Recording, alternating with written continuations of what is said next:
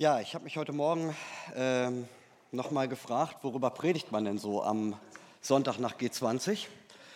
Äh, und ich habe mich entschieden, ich danke dir, Heike, dass du äh, mir das vorweggenommen hast, dass ich nicht über G20 predigen muss oder sprechen muss.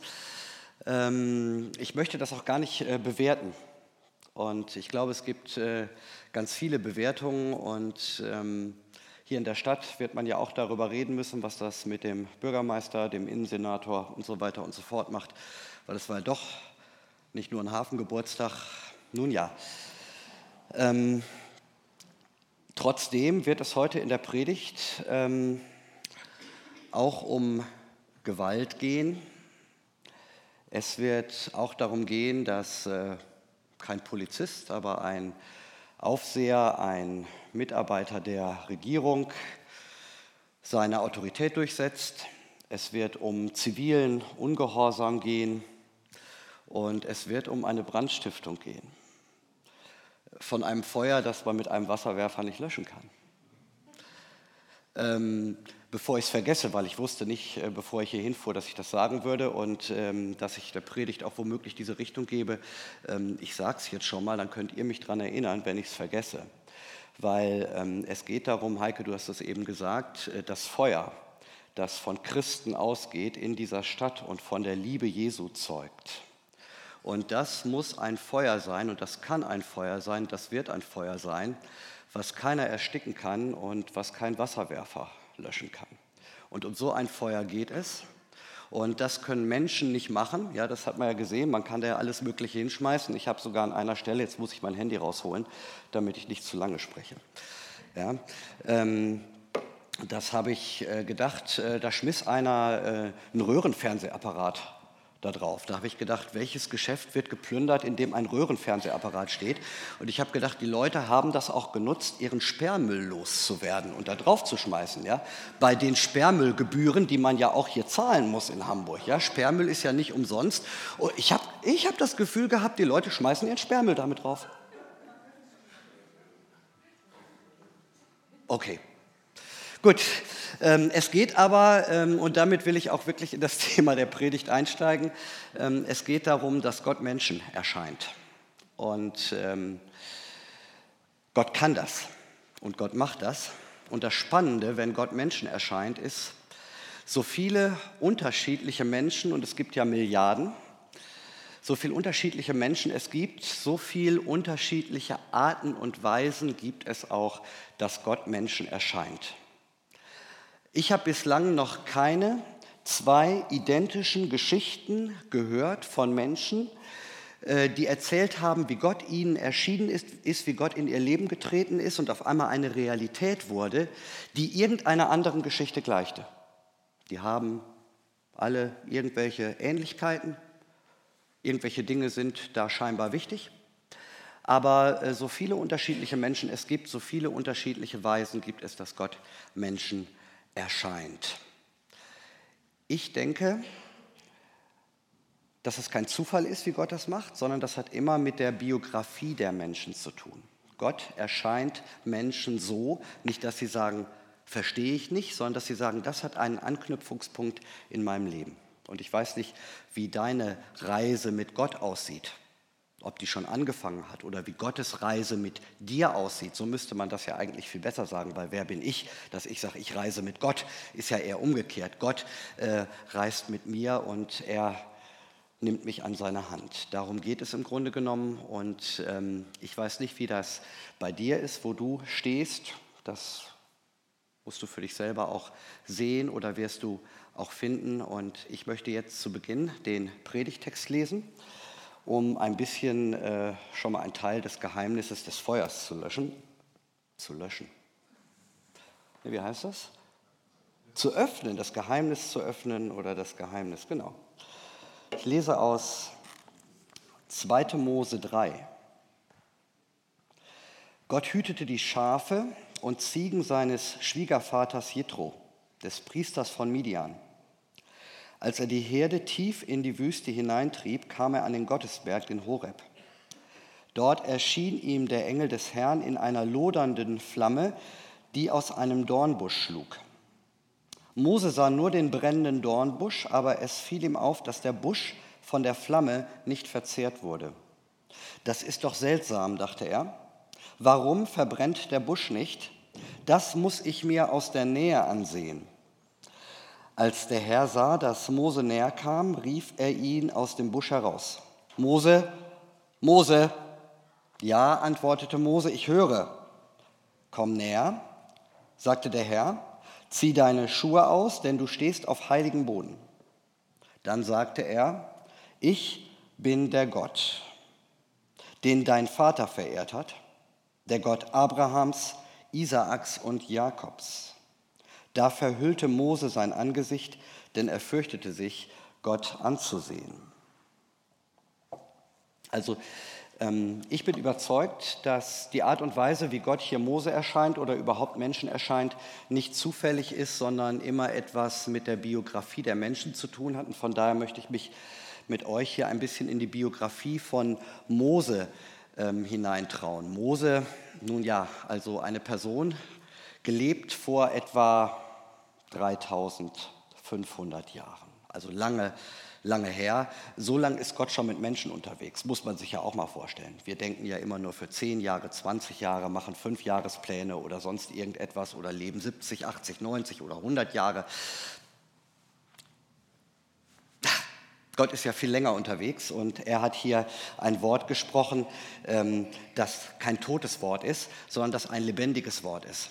Von daher schon mal spannend. Gott stellt sich ähm, Mose vor und er sagt, du, ähm, ich bin der Gott von Abraham, Isaak und Jakob. Die sind alle schon tot. Ja, also Gott überlebt die Generationen. Gott ist nicht von Tod oder irgendwelchen Menschengeschichten abhängig, sondern Gott ist Gott. Und das ist äh, wahnsinnig souverän. Und das gibt mir auch in diesen Zeiten immer wieder Ruhe und Halt, dass ich sage, also Gott hat schon vieles überlebt. Und äh, das überlebt er auch. Und es geht auch wirklich mit Gott weiter. Ja, Mose ist von Geburt her Jude. Und äh, Moses Leben fing eigentlich ziemlich chaotisch an, denn ähm, der damalige Machthaber, ähm, der Diktator, der Pharao, ähm, er befahl, ähm, alle Neugeborenen zu töten, weil alle neugeborenen Juden, weil die Juden, die wohnten in seinem Land Anklänge könnte man sich denken. Die Juden, also fremde Völker, wohnten in seinem Land und der Pharao hat gesagt, die werden immer mehr. Ich kann die Grenzen nicht zumachen, also müssen die Nachkommen getötet werden. Und dann sind die irgendwann nicht mehr da. Das ist ja auch mal eine Taktik. Ne? Nicht so human, wie wir das heute machen, aber ist auch eine Taktik, wie man äh, mit Einwanderung und so weiter und so fort umgehen könnte. Damals hat man das so gemacht. Und Mose war Jude in dem ägyptischen Land und er war natürlich mit dem Tod bedroht. Und seine Mutter hatte eine, ähm, nun ja, gute Idee. Man mag darüber streiten. Sie hat den kleinen Mose in ein kleines Körbchen gepackt, schwimmbares Körbchen, und hat es auf den Nil gesetzt und hat es losschippern lassen. So, und äh, wie die Sache dann war, ähm, Mose wurde aus dem Wasser, Wasser gefischt und ähm, dort war gerade die Pharao-Familie, Tochter am Baden oder was man so macht in seiner Freizeit am Nil. Und da kommt nun dieses kleine Baby angeschippert und weint und äh, die Tochter vom Pharao ähm, ist dermaßen ähm, ergriffen, ähm, dass sie den Mose da rauszieht und als ihr Kind adoptiert. Da sie leider nicht stillen kann und äh, es damals kein Milupa oder keine Fertignahrung gab, ähm, da hat sie äh, geguckt, wer kann denn das Kind stillen. Und die Mutter von Mose hatte das alles beobachtet, wie das Kind so schipperte. Mutterliebe denke ich mal. Ja. Und ähm, als dann die ähm, Tochter vom Pharao sagt, wer kann das denn hier machen und so, da meldet sich Moses Mama und äh, darf den Kleinen stillen. Und das dauerte damals ein paar Jahre. Also Mose war im Grunde genommen damit aber adoptiert von äh, der Pharaonenfamilie, aber er war immer noch sozusagen im Obhut seiner Amme, seiner Mama. So, also so, so zwei gleisig vor die ganze Geschichte. Und dann war es so, dass ähm, Mose als Pharaonensohn erzogen worden ist. Er hat ein Studium gemacht, Ausbildung und war wahrscheinlich der damals oder einer der damals gebildetsten Menschen, die es überhaupt gab. Also die beste Ausbildung, die man sich auf dem Planeten oder in der damaligen Welt vorstellen konnte, die hatte Mose genossen.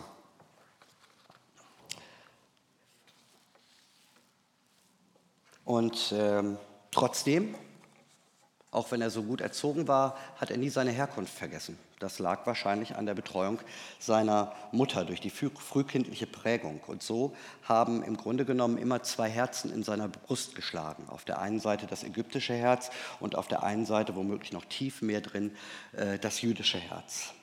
Und dann, als Mose 40 Jahre war, und Ausbildung war längst fertig und äh, es war alles total super. Als er 40 Jahre alt war, da kam er auf die Idee, ich gucke mal nach meinem Volk, weil das musste Sklavenarbeit verrichten, das war nicht gleichberechtigt, da gab es keine soziale Gerechtigkeit, die wurden einfach unterdrückt. Und Mose geht dann zu seinem Volk, wie die da am Schuften, am Arbeiten waren. Und ein Aufseher, jetzt kommen wir zu dem Gewaltthema, ein Aufseher der, ähm, ähm der Ägypter, ähm, der schlug gerade einen jüdischen Sklaven nieder, der womöglich seine Arbeit nicht anständig gemacht hatte oder völlig erschöpft war und schon am Boden lag und dann haute er nochmal drauf, steh auf, mach weiter. Und als Mose das sah, da, da brannte sein jüdisches Herz in ihm und er hat sich dann umgeschaut und hat gesagt, wer, wer sieht mich hier und so. Und als die Gelegenheit günstig war, da hat er den, jüdisch, äh, den ähm, ägyptischen Polizisten oder den ägyptischen Aufseher erschlagen. Dann ist er zu seinem Volk gegangen und hat gesagt, hier, ähm, euch geht schlecht, ich werde jetzt hier was Gutes mit euch machen. Ähm, und er hat gedacht, ich komme zu meinem Volk und die kriegen das irgendwie mit und dann sind die total begeistert. Ja? Aber die haben Mose überhaupt nicht verstanden. Die haben auch sein Engagement da überhaupt nicht verstanden. Die haben gesagt, Mensch, du bist doch ein Ägypter und, und äh, wir vertrauen dir nicht.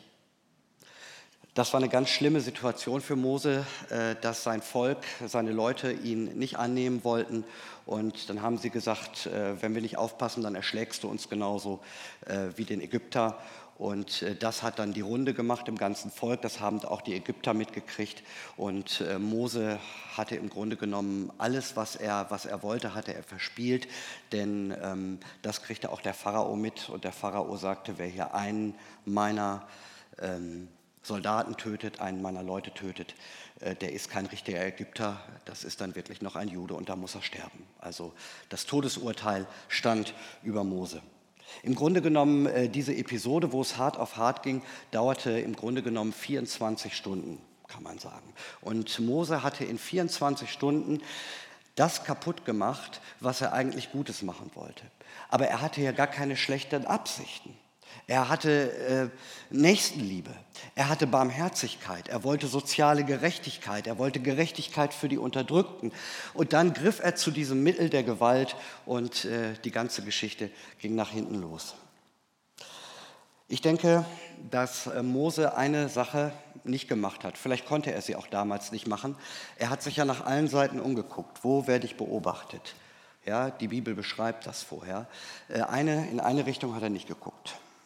Er hat nicht nach oben geguckt. Er hat gedacht, wenn ich einen guten Willen habe, wenn ich Kraft habe, wenn ich Macht habe, wenn ich Einfluss habe, dann kann ich was erreichen. Und dann bin ich ein Mann. Und dann kann ich hier wirklich auch für Befreiung und Veränderung sorgen. Das hat Mose gedacht. Und er hat nicht nach oben geguckt und hat nicht geguckt, ist das denn Gottes Ding?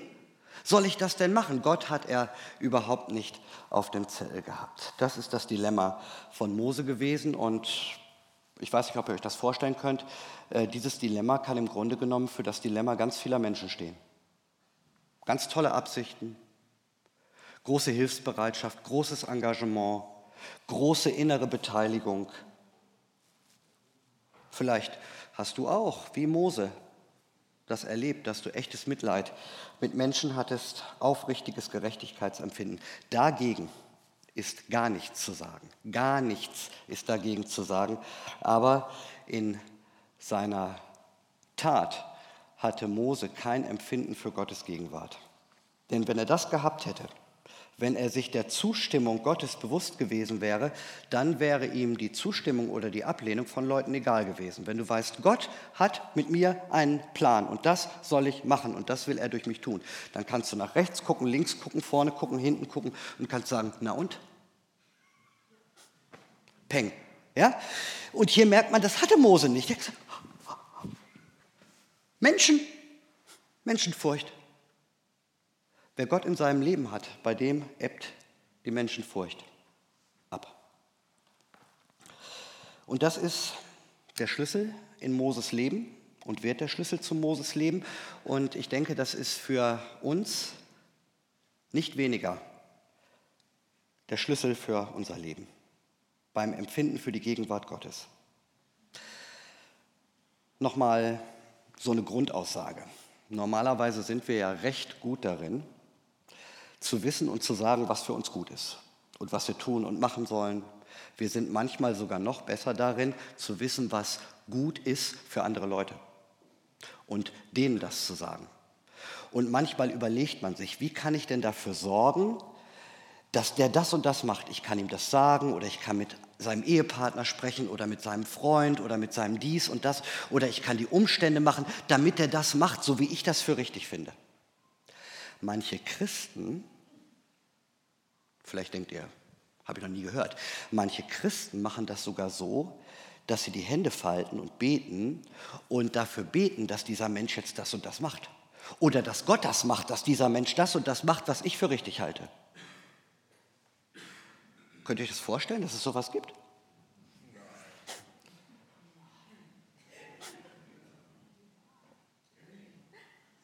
Doch, gibt es, ja. Ich habe früher auch mal so gebetet. Ich mache das nicht mehr. Herr, schenke Person XYZ Einsicht, damit er endlich dieses oder jenes tut. Die Wahrheit, die Wahrheit bei Gott ist, dass kein Mensch das Recht hat, einen anderen Menschen zu bestimmen, damit er das oder das oder das tut oder das oder das nicht tut. Kein Mensch hat das Recht. Der Einzige, der das Recht hat, einen Menschen zu lenken und in das Leben eines Menschen hineinzusprechen und wirklich zu wissen, was für diesen Menschen gut ist, was weiß ich denn schon, wie dieser Mensch geführt werden soll oder leben soll oder sonst irgendetwas oder welche Erfahrungen der machen soll. Der Einzige, der das darf und der das kann und der den Weitblick und die Vollmacht hat und der auch die Konsequenzen tragen kann, ist Gott allein. Und wenn wir uns in Menschen einmischen,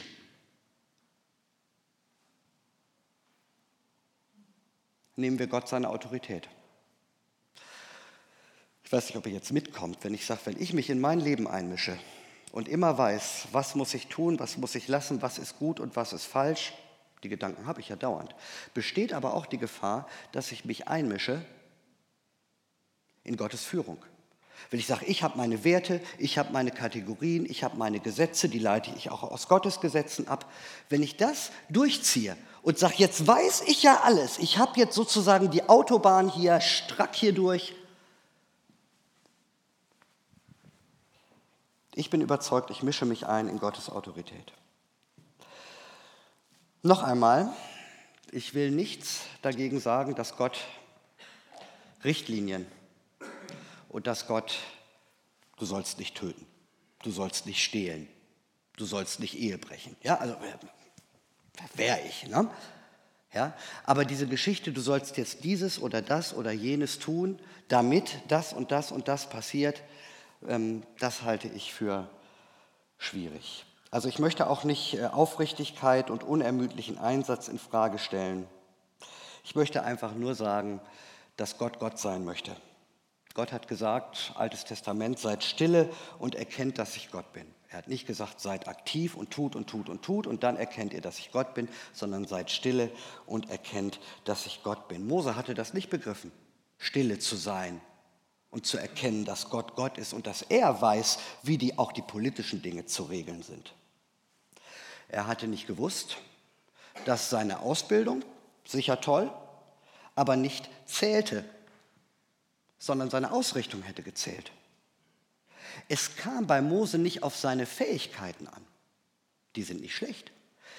Es kam vielmehr auf seine Verfügbarkeit an. Nicht auf seinen Kopf, sondern auf sein Herz. Und so hat er innerhalb von 24 Stunden tatsächlich alles kaputt gemacht. Seine Brüder lehnten ihn ab und sein Adoptivvater, der Pharao, setzte eine Belohnung auf seinen Kopf aus. Also Mose musste fliehen und nun lagen 40 Jahre Einsamkeit in der Wüste vor ihm. 40 Jahre, dann war er 80, also wenn er das vorher gewusst hätte. Aber das bedeutete letztendlich 40 Jahre Abstellgleis, um zu lernen, was er bis dahin nicht begriffen hatte. Und man braucht dazu nicht viel Fantasie, um sich vorzustellen, wie oft Mose sich das in den 40 Jahren wohl gefragt haben muss. Wie oft das Gefühl der Nutzlosigkeit und wie oft die Verzweiflung Mose befallen haben muss, ich denke, dass das sein Leben war. Aber im Grunde genommen war es kein Leben, sich immer über Nutzlosigkeit und Verzweiflung Gedanken zu machen, in seinem Herzen zu haben. Vielleicht hast du Phasen in deinem Leben gehabt oder vielleicht steckst du auch gerade drin oder vielleicht kommt so eine, wo es dir ähnlich geht. Dass du dich fragst, lohnt sich das eigentlich alles, was ich mache? Warum mache ich das eigentlich? Lohnt sich das? Arbeit, Familie, Leben überhaupt. Vielleicht hast du irgendwann gesagt, okay, ich probiere es mit Gott. Ich probiere es mit Christsein. Vielleicht hast du dich in christlichen Kreisen benutzt man manchmal dieses Wort bekehrt. Vielleicht hast du dich bekehrt und hast gesagt, ich nehme Jesus als meinen Erlöser an. Und dann hast du vielleicht, vielleicht gedacht, das christliche Leben bestünde nun darin, dass du gewissen Regeln und Formen folgst und dich anpasst. Regeln und Formen, die dir von wem auch immer nahegebracht worden sind, vielleicht aufgedrängt worden sind. Und du hast vielleicht gedacht, Mensch, mein geistliches Leben, das wird wachsen, wenn ich immer besser mich an die Regeln anpasse, wenn ich immer besser in dem System mitmache, das dir als Glaubensleben angepriesen wurde. Und vielleicht, vielleicht, vielleicht bist du glücklich, aber vielleicht bist du auch in so einem System und du wunderst dich, dass du dich in diesem System innerlich wie in einer Wüste fühlst. Da musst du selber mal reinschauen. Vielleicht erlebst du keine göttliche Triebkraft. Vielleicht erlebst du keine göttliche Vollmacht. Und vielleicht hast du auch schon mal darüber nachgedacht, ob du dein Leben nicht mit so einer religiösen Phase im Grunde genommen auch vergeudest. Ich denke, Mose wird sich solche Fragen in den 40 Jahren Wüste das ein oder andere Mal gestellt haben. Und eines möchte ich ganz klar sagen, das ist für mich ziemlich oder ganz gewiss, so ein Leben hat nichts mit geistlichem Leben zu tun. So ein Leben ist eine billige Kopie von dem, was man eigentlich Christsein nennt und darunter versteht. Es ist eine kraftlose Hülle, ein angestrengtes christliches Verkleidungsstück, dem das von Gott erfüllte Herz und seine Kraft fehlt. Jeder Mensch von uns kann das leben und du kannst das auch und du kannst dich auch absolut damit glücklich und zufrieden fühlen oder dir das einreden. Aber keiner muss es. Wenn du das nicht willst, mit etwas, was dich nicht wirklich erfüllt, was nicht wirklich göttliche Triebkraft in deinem Leben ist, wenn du dich damit nicht zufrieden geben willst, dann hast du die Voraussetzung geschaffen, dass du echtes geistliches Leben empfangen kannst, weil Gott möchte, dass du es schmeckst. So wie Mose es hier auch geschmeckt hat in seinem Erlebnis mit dem Dornbusch. Mose sah also diesen brennenden Dornbusch und dann fiel ihm auf, dass der Dornbusch nicht aufbrannte. Da musste man keine Röhrenfernseher oder Baulatten nachschmeißen. Vielleicht sagte er sich, so etwas habe ich noch nie gesehen. Ein brennender Dornbusch, der nicht aufbrennt. Der brennende Dornbusch in der Wüste, das ist nichts Besonderes. Also das passiert öfter mal, dass so ein Dornbusch einfach in der Wüste aufgrund der Hitze Feuer fängt. Aber der ist dann in 0, nichts ausgebrannt. Aber dieser Dornbusch brannte nichts aus. Und womöglich wird Mose gedacht haben, so wie dieser Busch bin ich vor 40 Jahren auch gewesen. Auf einmal war das Feuer da und in mir war es entbrannt, für das Volk Gottes einzutreten. Und innerhalb von 24 Stunden war es nur noch ein Häufchen Asche. Ich habe mal gebrannt, aber jetzt ist vorbei. Und dann stellt er eine, eine tolle Frage und äh, das ist, finde ich, eine gute Frage, die wir uns auch stellen können. Jetzt nur erstmal in dieser Geschichte. Er sagt, ähm, das muss ich mir genauer ansehen. Warum verbrennt der Busch denn nicht? Warum verbrennt der Busch nicht? Das ist komplett unlogisch. Und, und er geht ein bisschen dichter hin. Und, und hier kommen wir an den Punkt, den wir auch womöglich, den du für dich ein Stück weit transportieren oder transformieren kannst für deine Geschichte, wie nämlich das Geheimnis von geistlichem Leben funktioniert. Ein Bibelwort, Neues Testament, Paulus sagt, Gott wirkt in euch das Wollen und das Vollbringen. Gott wirkt in euch das Wollen und das Vollbringen. Und das ist ein kompletter Unterschied, als wenn ich sage, jetzt bin ich Christ und jetzt muss ich machen. Paulus sagt, nein, Gott wirkt in euch das Wollen und das Vollbringen und darum geht es hier in dieser alttestamentlichen Geschichte. Und die Frage ist, erlebst du das, dass Gott in dir das Wollen und das Vollbringen wirkt? Und wenn nicht, wenn nicht, dann frage heute, warum denn nicht? Wie geht denn das? Was ist denn das Geheimnis? Vielleicht winken wir manchmal zu schnell ab und geben uns damit zufrieden, dass wir sagen, ja, Christsein ist nun mal Mühe, Mitarbeit, Erschöpfung, bis an die Grenzen gehen, Arbeit. Und Christsein muss sich auch oft wie Wüste anfühlen. Vielleicht glauben wir das manchmal. Und dann erhöhen wir unsere Bemühungen und unsere Disziplin, bis wir irgendwann wieder resignieren und dann machen wir das nochmal, nochmal und irgendwann können wir nicht mehr und irgendwann kommen die Leute und sagen, komm, mach, mach, mach und irgendwann steigt man vielleicht aus und sagt, nee, das macht keinen Sinn. Die Wahrheit ist, Gott hat viel, viel mehr für uns. Und das Geheimnis ist nicht, dass wir mehr tun müssen, sondern das Geheimnis ist, dass wir die Quelle des christlichen Lebens entdecken. Christus in euch, das ist die Hoffnung der Herrlichkeit. Wie das geht, das kann ich euch nicht sagen wie in einem Schulbuch. Ich glaube, und ich schließe mich ein und ich schließe gleich damit auch ein bisschen ab, ich schließe damit ab, dass wir wie alle Menschen, die irgendwann Gottes Frauen oder Gottes Männer werden wollen, durch diese Zeiten der Enttäuschung und der Ohnmacht womöglich durch Wüstenerfahrungen gehen müssen. Bei Mose, er versagte zu Beginn. Auch bei Abraham, wer diese Geschichten irgendwann schon mal gehört hat oder kennt, er machte am Anfang unglaublich viel aus eigener Kraft oder eigenem Verstand. Wir könnten über ganz viele Personen, Altes Testament, Neues Testament reden. Alle waren am Anfang im Grunde genommen in derselben Versagerschule wie Mose.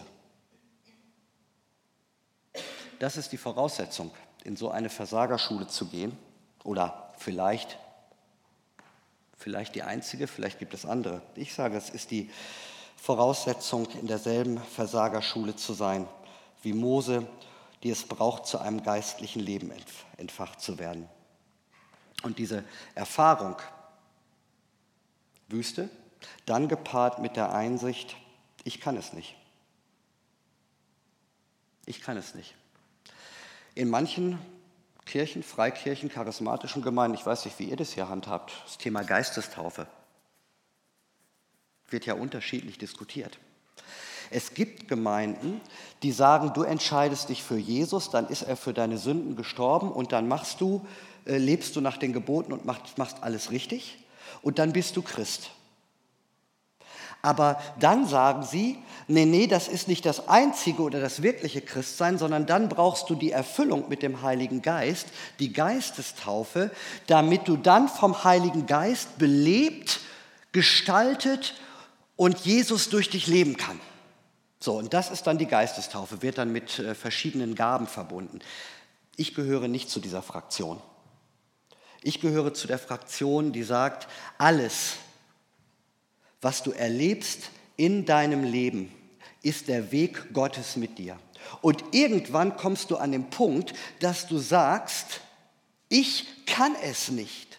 Jesus, ich öffne mich für dich und deine Gegenwart und für den Heiligen Geist, damit du durch mich das leben kannst, was ich nicht kann. Siehe Mose. Erst das ist für mich Christsein. Für mich bedeutet Christsein Taufe mit dem Heiligen Geist. Und nicht vorher habe ich mich angestrengt, fromm zu leben und dann bin ich auch Christ. Das ist für mich eine Kopie von Christsein. Das ist für mich Abklatsch.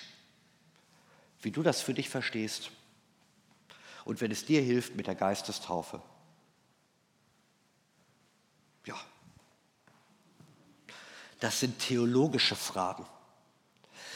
Theologische Fragen. Entscheidend ist der Punkt, dass du dahin kommst, dass Jesus in dir lebt, dass sein Feuer, das Feuer des Heiligen Geistes in dir brennt. Und das schreibt Gott in deiner Biografie und du und ich, jeder von uns muss das selber herausfinden.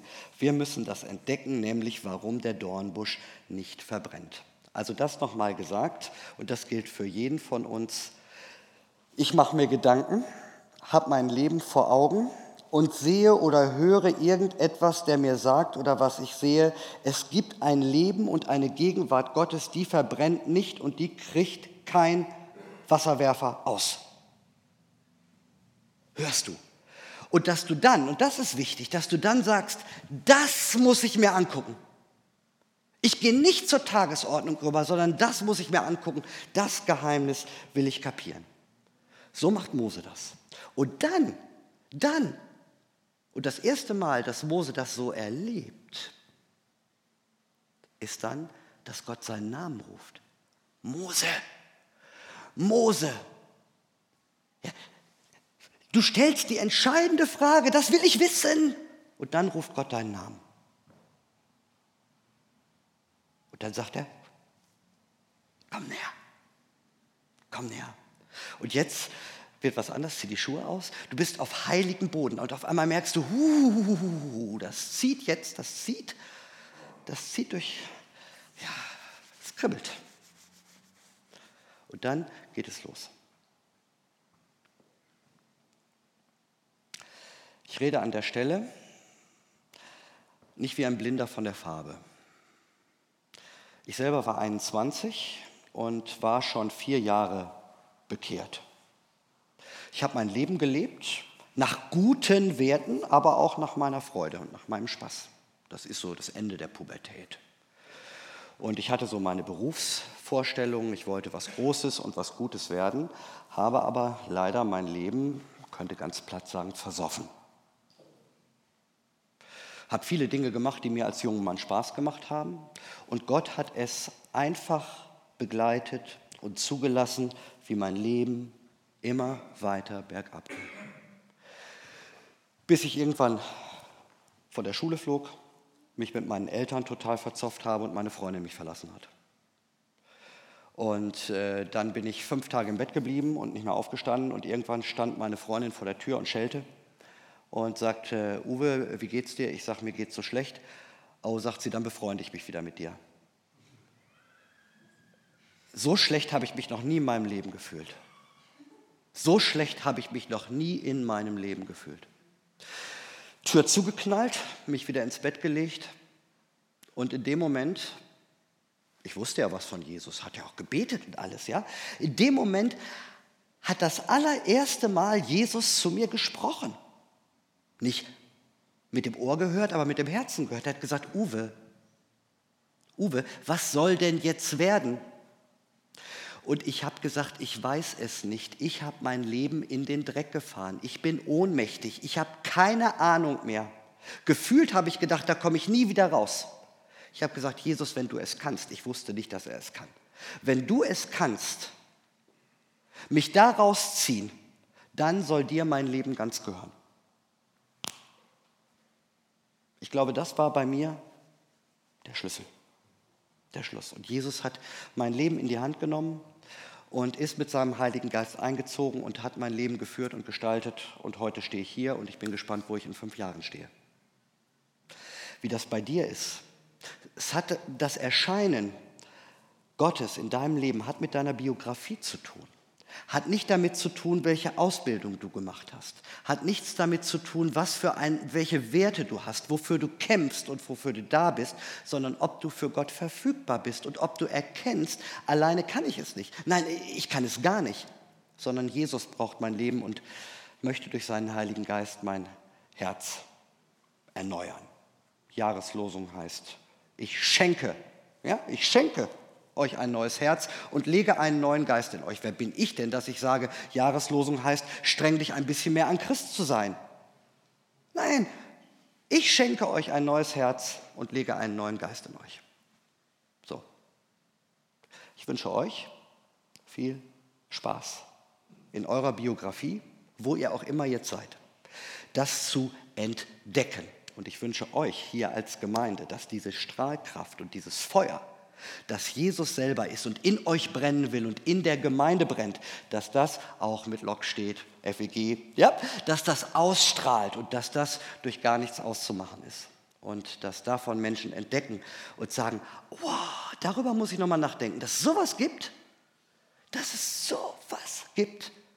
Und dann werden Namen gerufen, dann ruft Gott Namen, hey, du und du und du und du und du und du, komm näher, komm her, hör zu und versteh. Gott segne euch.